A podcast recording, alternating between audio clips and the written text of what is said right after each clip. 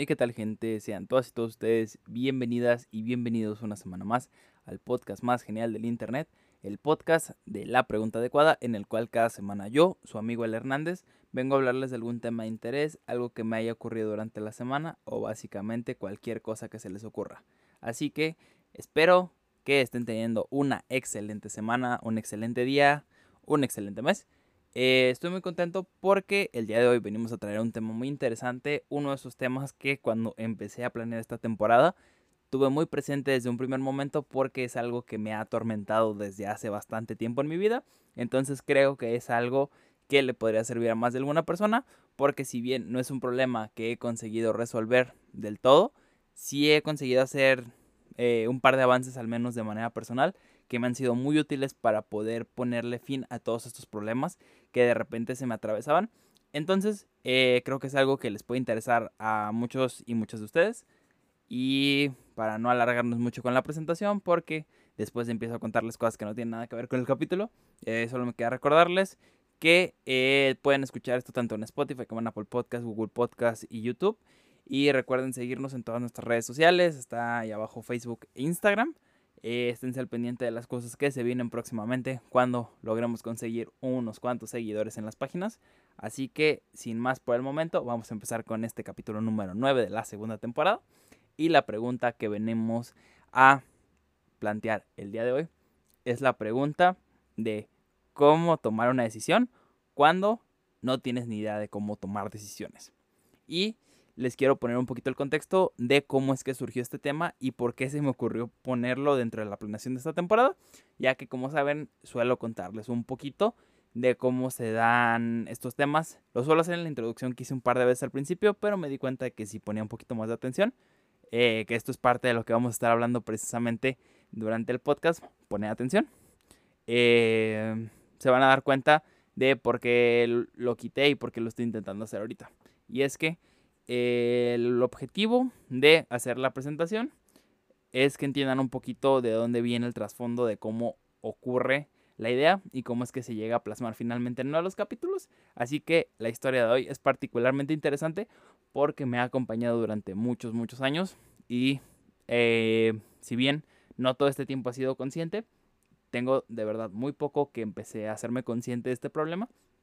Si es algo que me he dado cuenta en retrospectiva que ha estado siempre ahí presente. Entonces, eh, como les decía, el tema de tomar decisiones es algo que para mí personalmente me ha costado mucho trabajo desde pequeño y podríamos entrar en muchos temas y podríamos entrar en mucho debate sobre qué tanto influye cómo te crean tus papás y qué tanto influye, qué tanta libertad te dieron cuando estabas chiquito para el cómo tomas decisiones en un futuro. Pero esto serían cosas que pueden encontrar en cualquier otro lugar lo podemos abordar sencillamente para que lo entiendan. Y es que eh, hay diversos eh, estudios y diversas cosas que pueden buscar ustedes por ahí que precisamente hablan de cómo todo esto, de cómo te crean tus papás y de qué tanta libertad te dan a la hora de vestirte desde chiquito y todo esto va afectando a tu manera en la que tomas las decisiones. Y esta es información que pueden encontrar en internet, así que como saben, aquí venimos a hablar de cosas un poquito distintas, pero los invito a que busquen toda la información que hay respecto a estilos de crianza porque se van a dar cuenta de que si bien, aunque no estén pensando ser papás o algo, les va a servir mucho para entender eh, varias cosas de cómo son ustedes en retrospectiva, de cómo los crearon sus padres. Entonces, teniendo esto de base, yo, eh, sinceramente, desde pequeño siempre he tenido este problema de que me cuesta mucho trabajo tomar decisiones para todo, porque precisamente pienso mucho en las cosas. Recordarán en el capítulo que hablamos hace no mucho sobre, sobre pensar las cosas, que estuvimos hablando precisamente de cómo el estarle dando vueltas a las cosas muchas veces te termina polarizando. Entonces, eh, retomando un poquito desde donde dejamos el tema aquella vez, podemos darnos cuenta que el estar paralizado nos impide tomar decisiones. Entonces,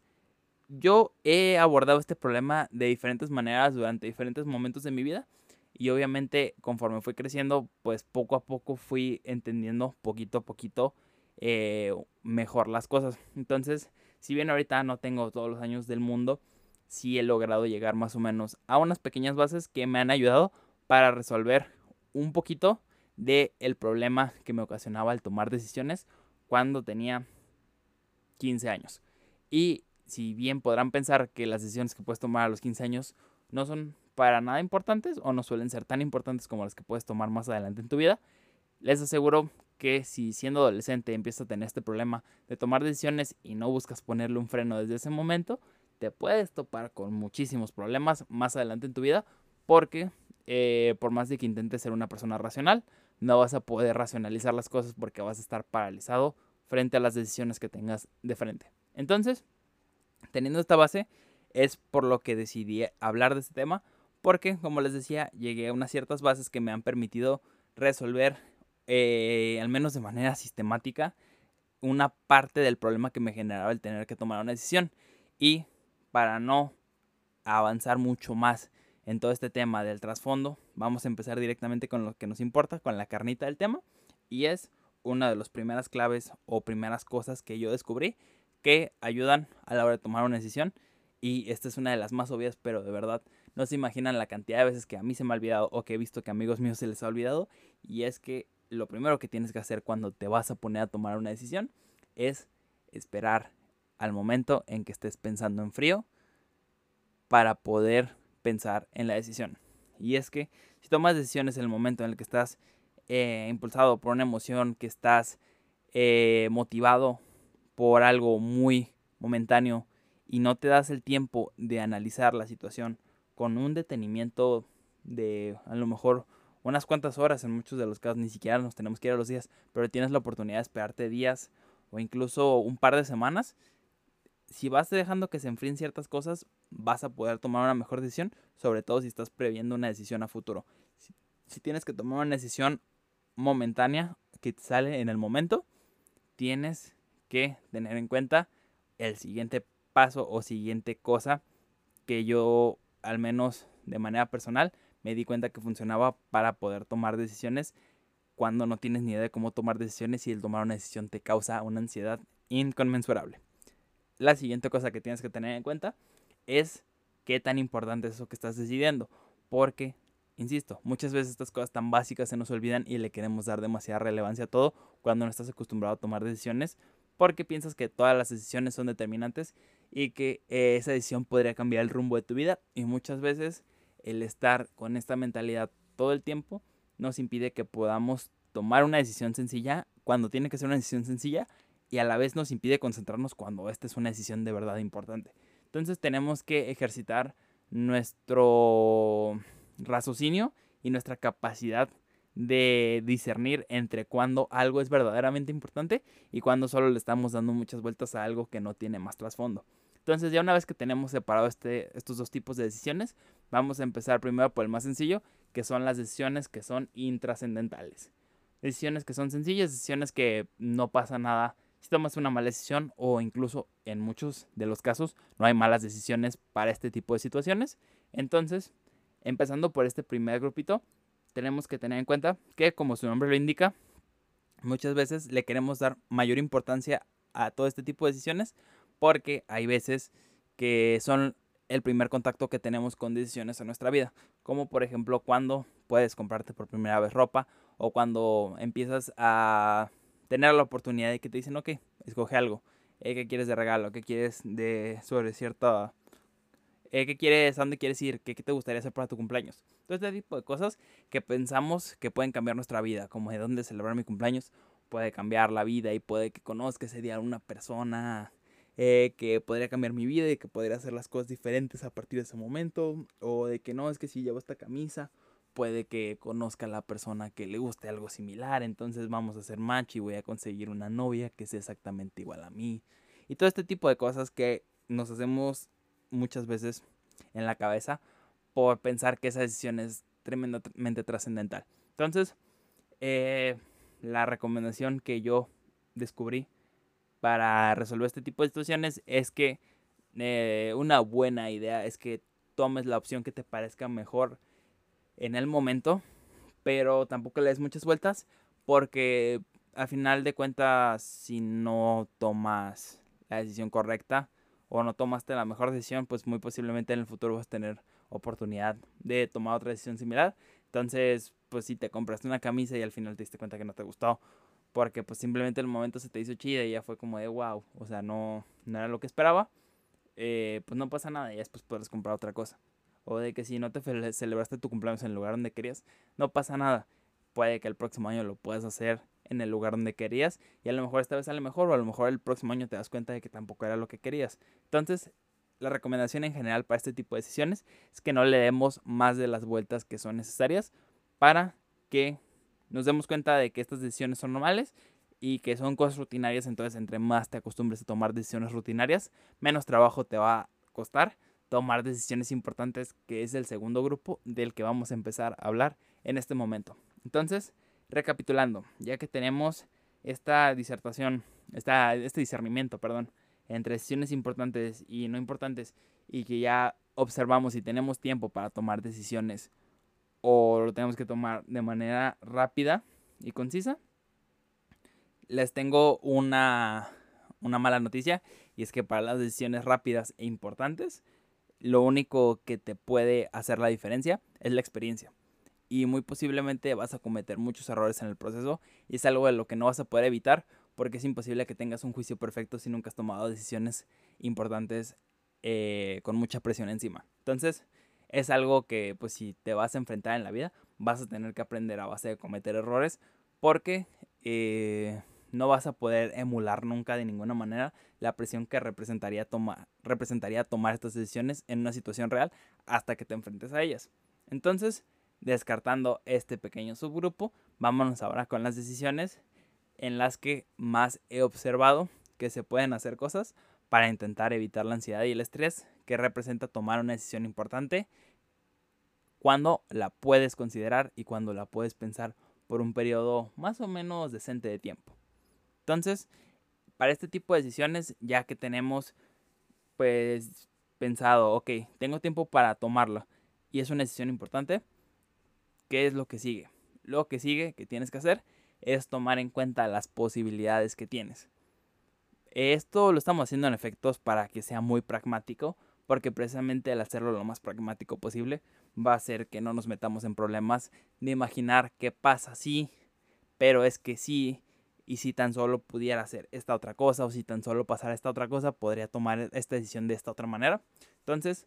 para tomar este tipo de decisiones, yo les aconsejo que se vayan a lo más práctico y lo más directo que tengan para considerar sus posibilidades. Porque si están considerando qué pasa si pasa esto, entonces esto otro me permitirá tomar esta otra decisión que finalmente me podría facilitar el tomar esta otra decisión y están haciendo sus hilos y están tratando de juntar puntos que no están seguros si se van a dar de esa manera, les va a resultar mucho más difícil en un primer momento poder tomar todo este tipo de decisiones porque no somos grandes estrategas militares, la mayoría de personas, y no tenemos esta capacidad de prever tanto a futuro. Entonces yo les aconsejo que se apeguen a las posibilidades que tienen de frente para empezar a considerar cuál es la mejor opción que tengan. La otra eh, recomendación o lo siguiente en cuanto a orden de cómo tomar una decisión de este tipo sería, al menos en mi experiencia, que te pongas a pensar de manera detenida cómo es que te va a influir esa decisión en el futuro cercano. Porque, a final de cuentas, hablar del futuro lejano es algo que es muy incierto. Entonces yo les aconsejaría que se fueran así como, ok, ¿cómo va a influir esto dentro de dos años? Por ejemplo, el empezar a estudiar una carrera. Ok, ¿cómo me veo en dos años ya que esté bien metido en la carrera? ¿Cómo veo que va a estar mi vida? Pónganle que se pueden ir hasta cinco años. ¿Cómo me veo en cinco años? Me veo con esta decisión que tomé orgulloso, me veo bien, creo que es una buena decisión, proyecto algo razonable en ese tiempo que veo posible y que veo lograble en base a lo que tengo y en base a lo que estoy dispuesto a dar. Y ya que tienes esta pregunta resuelta, va a ser mucho más sencillo que puedas avanzar y puedas tener una idea un poquito más clara de cómo es que planeas llegar a eso y no simplemente tomar la decisión porque, ah, pues ya veré cómo lo resuelvo en el camino y ya veré cómo lo puedo conseguir. Sino que si pones esos puntos dentro de tu mapa de ideas de, ok, tengo que tener en cuenta estos dos puntos para saber si lo veo lograble ciertos objetivos en este plazo, es una buena decisión. Por ejemplo, con lo que les puse de la carrera. ¿Lo veo lograble? ¿No lo veo lograble? creo que es una idea tonta, es algo que solamente me está influyendo en este momento, o qué tanto lo estoy considerando por lo que en verdad quiero, o solo es una reacción del momento. Ya que tenemos esto en cuenta, es ahora sí cuando avanzamos a la siguiente fase, que es la fase que yo le digo la fase de reflexión. En este punto tienes que tomarte un tiempo, digamos, no sé, un día, dos días, dependiendo de qué tanta sea la relevancia de la decisión, puede ir tiempo desde horas hasta días, incluso hasta semanas. Y en ese periodo tú tienes que delimitar, tengo tanto tiempo para pensarlo, tengo esta opción y quiero considerar qué son las cosas que podrían influir negativamente en esta decisión que estoy tomando y si me siento cómodo con los contras que encontré al final de ese periodo, entonces es una buena decisión. Si en ese periodo te das cuenta de que, ok, los contras no me sientan bien, siento que no puedo con lo que estoy viendo negativo de toda esta decisión que estoy a punto de tomar, entonces considera las otras opciones. Y vas con la siguiente que sigue en prioridad. Y vas así, descartando. Obviamente, esto depende mucho del tiempo que tengas. Entonces, pues también la delimitación que tengas del tiempo va a depender de eso. Pero sí les aconsejo que delimiten el tiempo que tienen para considerar la opción porque el hacer este ejercicio los va a hacer que se comprometan de verdad a pensar la idea y que no lo dejen para sus momentos libres y que no lo dejen ahí volando, porque si es una decisión que de verdad va a ser relevante para su vida, tienen que dedicarle un determinado tiempo que les va a ayudar a que reflexionen y a que piensen en las posibilidades que implica todo lo que está englobado dentro de la decisión que están considerando. Ya, por último, para tomar una decisión, este es un consejo más bien post toma de decisión. Es que una vez que tomen una decisión, sobre todo para este tipo de decisiones que son importantes, consideren estar revisando de manera periódica cómo van con su decisión. Yo sé que cuando hablamos de organización y cuando hablamos de sobrepensar las cosas, hemos hablado mucho también de cómo nos organizamos para distintas cosas. Entre ellos, por ejemplo, puede ser el cómo trabajas, cómo haces tus tareas, cómo estudias. Pero una cosa que creo que a nadie le sienta mal es tener un momento,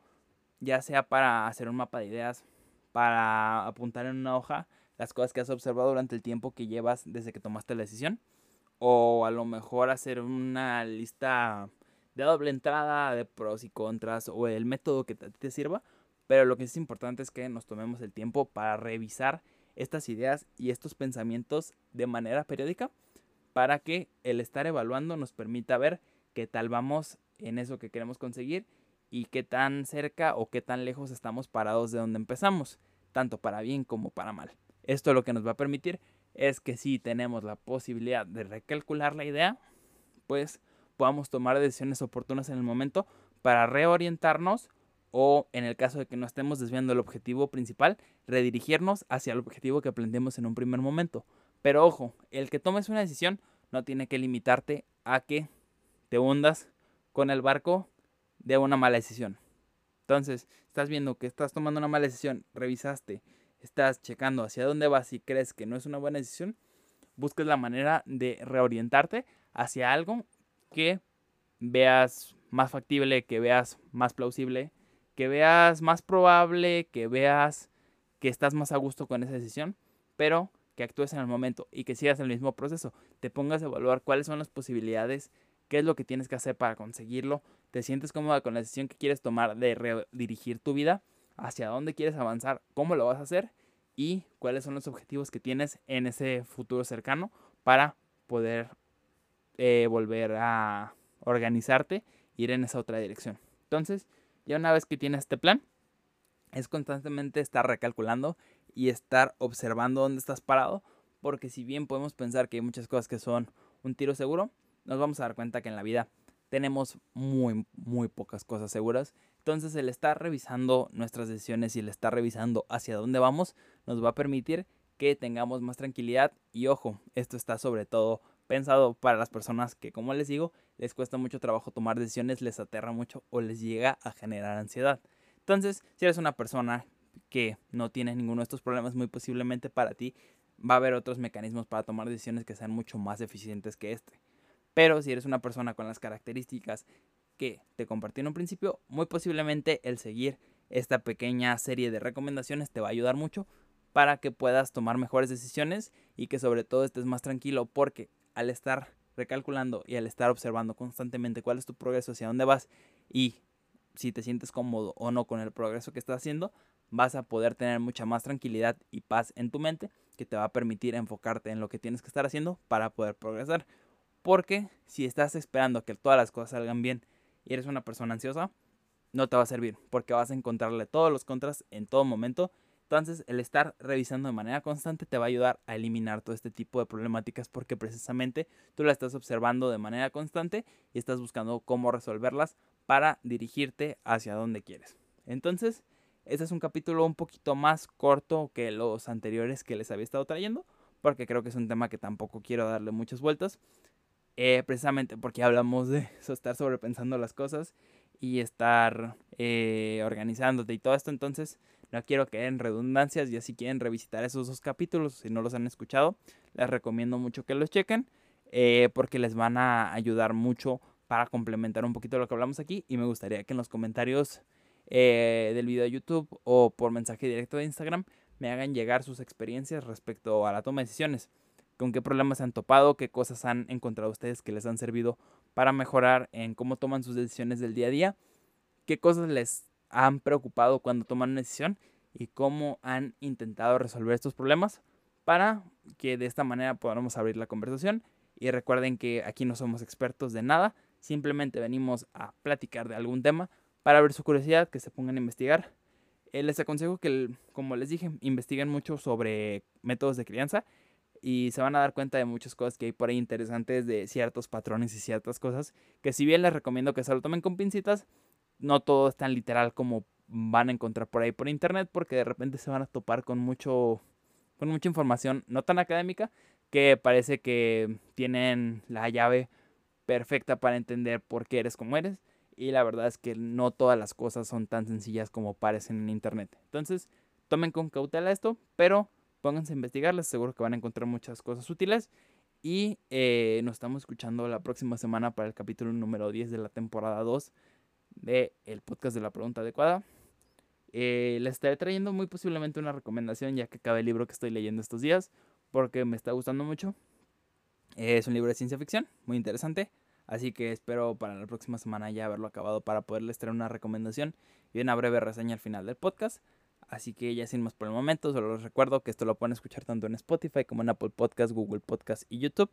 Recuerden seguirnos en nuestro Facebook y nuestro Instagram. Todos los links, como les dije al principio, están ahí abajo. Yo soy su amigo Ale Hernández. Espero que tengan una excelente semana y nos estamos escuchando en el próximo capítulo del podcast de la pregunta adecuada. Que tengan una excelente semana.